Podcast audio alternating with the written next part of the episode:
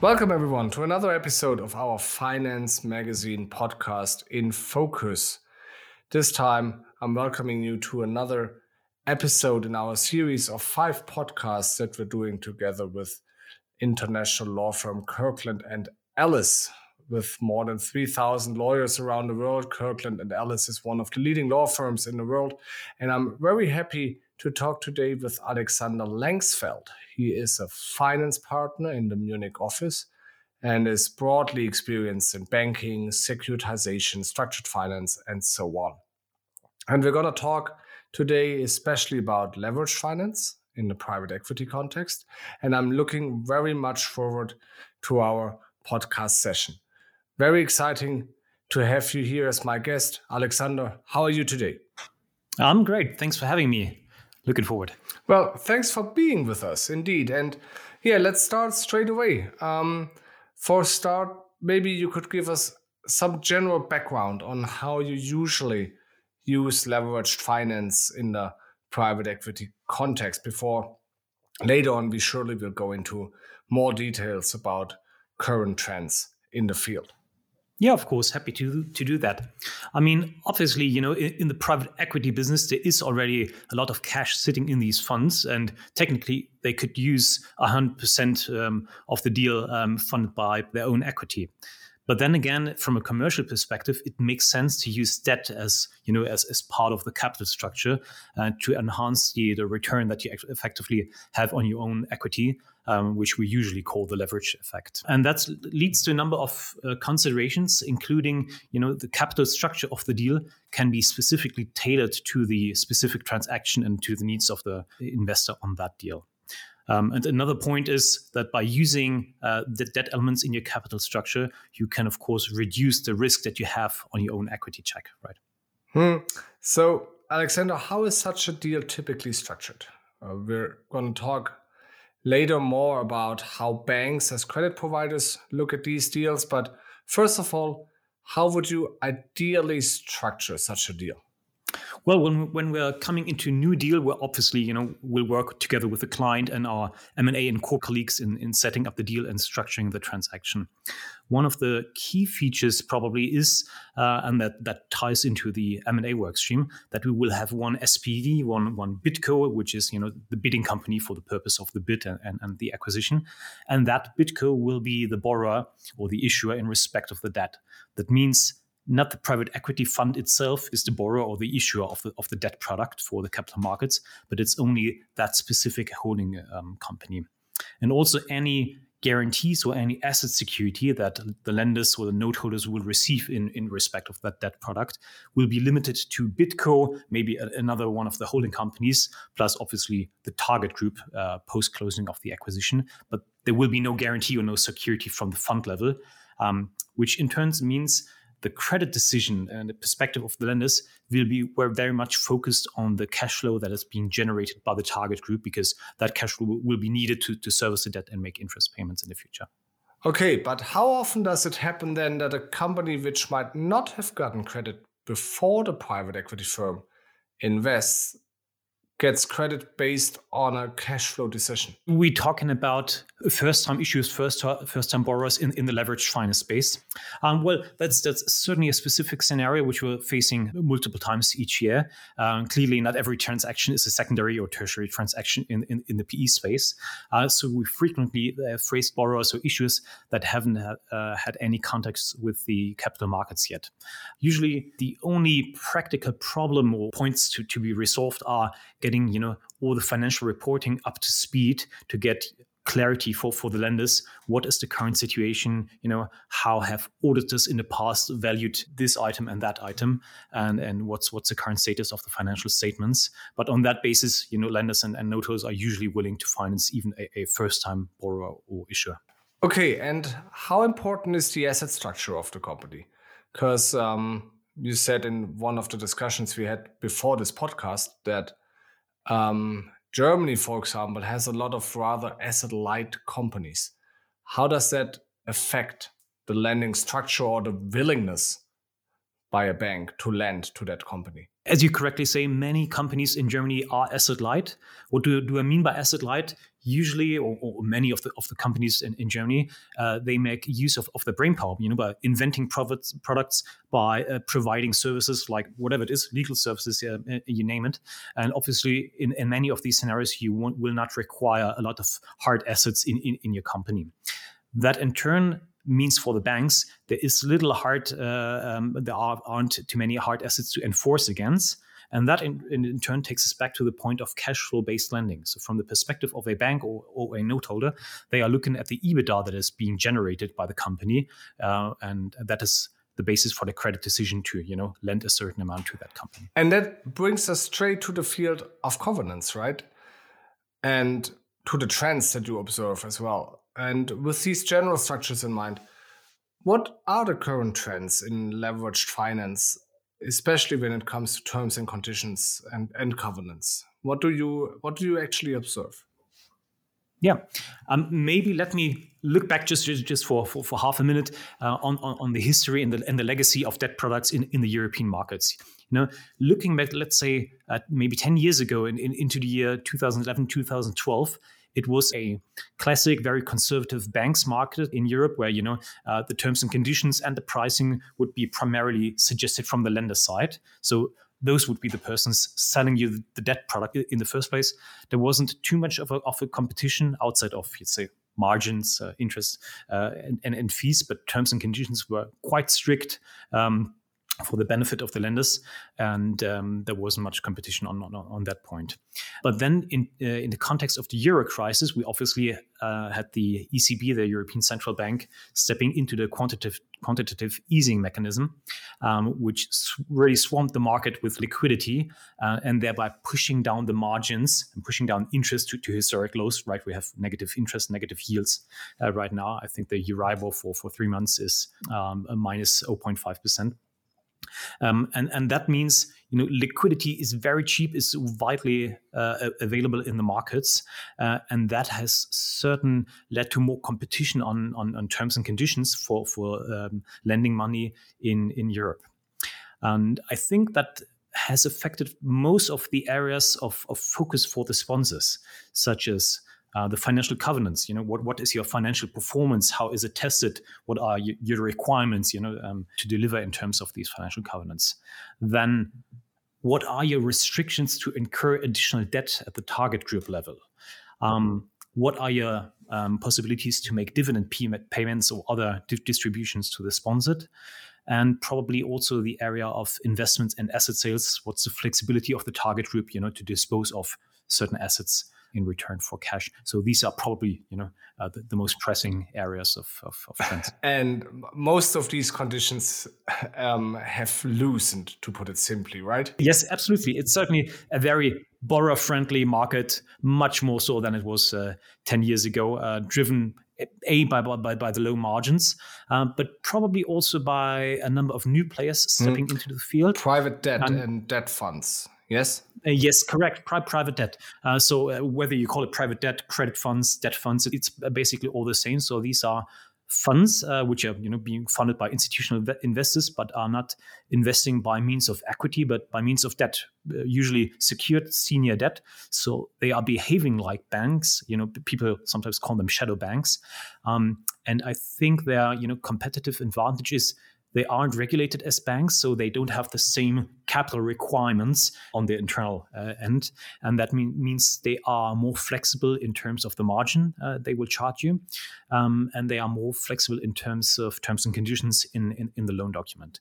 So that was certainly it. Does that also mean they have higher risk appetite, or are they just, let's say, less restricted? Or are they also actually more aggressive?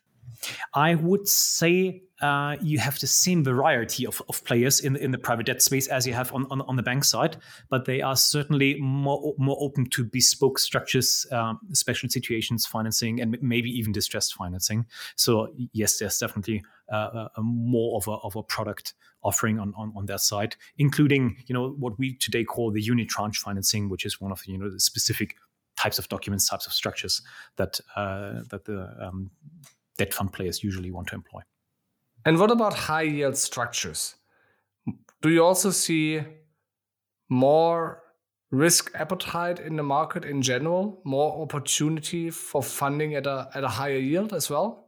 Yes, that's that definitely the case. Again, looking back probably 10 years, you, you, wouldn't see any or not many examples of, of high yield notes being issued as part of a capital structure for a private equity deal. Nowadays, probably 50% or even more, at least on the mid and large cap side of deals, uh, will use uh, high yield notes. Uh, and that has two major implications. One is just the the universe of investors which are willing to invest in these, you know, high yield junior uh, notes um, gives the the sponsors an additional universe of investors to bring to the table to fund the deals. So a it's it's you know uh, more, more offering um, available to the sponsors, and b the high yield notes and, and the high yield market in, in New York and, and and all over the world usually and in history has been more permissible in terms of the terms and conditions.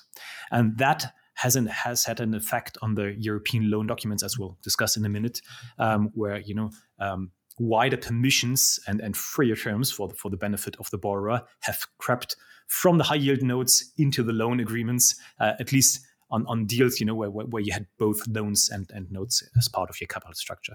We'll talk about that in a minute, indeed. But since you've mentioned New York um, and you've also been to London, right? Yes. And now you're in Munich. So, what about your personal perspective and experience? Would you would you say markets have have grown together also in their character and culture, or is there still a distinct difference between London, New York, and continental Europe, for that matter?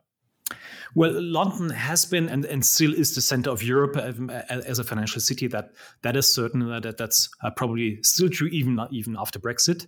Um, and London has definitely been, you know, uh, leading the way for terms and condition and uh, of, of, loan agreements, uh, and also on on you know the various debt products that, that are being offered by by dance, uh, banks, by, by, by credit funds or other players.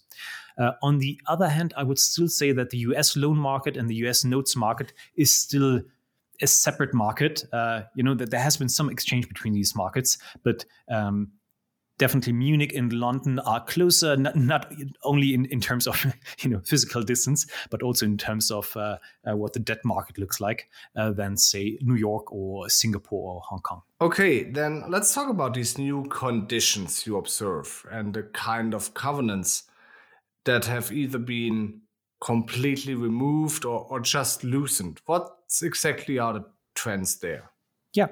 I mean, if we take a minute to, to, to first focus on, on the financial covenant side. So, uh, again, looking back 10 years, you had what, what I would call the, the fearsome foursome of financial covenants, right? You had your, your net leverage test, you had your cash flow uh, cover, you had your interest cover, and you had your, your, your capital expenditure, your, your capex um, covenant. Um, and, and, usually in, in a loan contract, you would include all four of these covenants.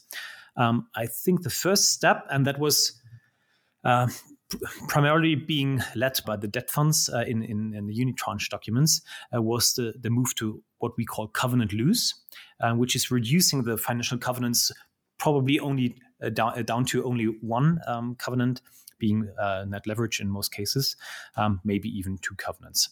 And that's certainly a trend we're still seeing today. So if you're looking for, for example, in the German mid market and you're doing you're doing a say a hundred or two hundred million dollars, um, uh, sorry euros acquisition, and and have a hundred million um, euro debt package as part of that acquisition, then that can likely be provided by by, by one of the bigger uh, unitranche uh, debt funds, and that will probably be a covenant loose product.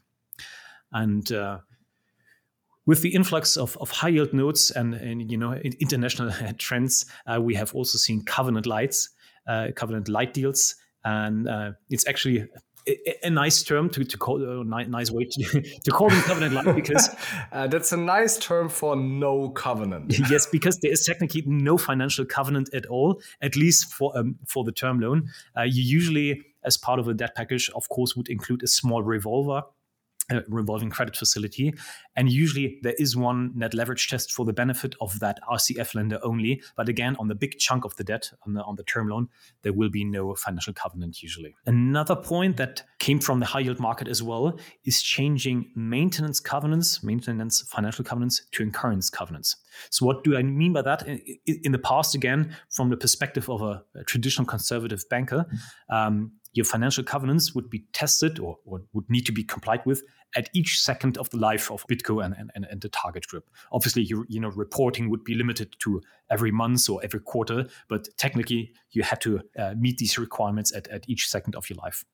And there has certainly been a change on, on that front because many of the financial covenants are now incurrence based covenant, which means they are usually not tested. There's no reporting uh, on these and they are not tested unless special trigger events happen, such as you're doing a big add on acquisition, which means at that moment we will look at your net leverage test and, and do the testing, but then it's done. So that's probably one of, of, of the big areas. And then th- there are certainly other areas uh, like, you know, um, the financial definitions in the loan agreement, which usually flow into the financial covenants and, and determine the amount of EBITDA that is being recognized by, by the lenders, uh, for example, for the purpose of a net leverage test. So, you know, sponsors are keen, obviously, to perform the EBITDA and to add back as many uh, items as they possibly can. And there's always uh, uh some discussions around these points, but that's probably something for another podcast to to follow. We're not going into that, indeed, but are there other areas where private equity has been able to to get more flexibility besides those areas that you've just mentioned where their covenants have sometimes disappeared altogether? Yeah, yeah, absolutely. I mean, one of the important areas is certainly the ability to, to take on additional debt, additional financial indebtedness on, on, the level of BidCo or, or, or, the target group. So, from the perspective of the bankers, obviously, there is uh, an incentive uh, to restrict that ability to say you cannot take on any more debt because that will increase my risk as a, as a banker because I'm lending to you, um, and that will increase the leverage of the group. Um, there, there have always been uh, some baskets um, permitting you to, to, to incur you know specific types of debt or specific amounts of debt. Um, but again that's that's an area where we have pushed the boundaries again and again for the benefit of the of the financial sponsors. So what, what you will always have and that's probably more or less consistent with with the approach in, in old loan documents is we will have a ratio based basket meaning you can incur additional debt uh, up to a certain you know le- net leverage test. Uh, the trick here is that in in many areas, you know, we will say, but we only do a net leverage test based on your secured uh, senior debt. So we disregard all the junior debt, or we disregard all unsecured debt, which you know gives the sponsor greater flexibility to have junior notes in the structure, to have you know unsecured PIK elements up further up in the capital structure. So that's that's definitely a plus. Another um, hot uh, topic of discussions and negotiations in the market are the so-called freebie basket. Um, a freebie basket would be a basket in a you know stated euro amount or dollar amount, whatever it is, um, which is granted to you regardless of the leverage ratio. So there would be a basket saying you incur can incur uh, 200 millions of, uh, of, of, of debt regardless of the leverage ratio which is an, another additional uh, permission for your benefit. So, so that's definitely great. One more basket that sponsors are usually trying to, to, to, to win in negotiations with the banks is the FCCR ratio basket, um, which is the fixed charge coverage ratio, ratio basket, um, which effectu- effectively only tests, you know, once you have borrowed that money, are you still able, able to service the debt to, to, to your existing bank lenders? And as long as you can do that, then you can still take on more debt so again, you know, offering another uh, um, possibility uh, for, for the sponsors. So, sounds sponsors like a also, lot of liberty yeah. out there, but but sorry, you wanted to mention yeah. one more thing. Yeah, yeah, absolutely. Um, and another key point for the investors is how can they un- enhance the, the the credit of the, of the company uh, of the target group by um, infusing more equity into the group.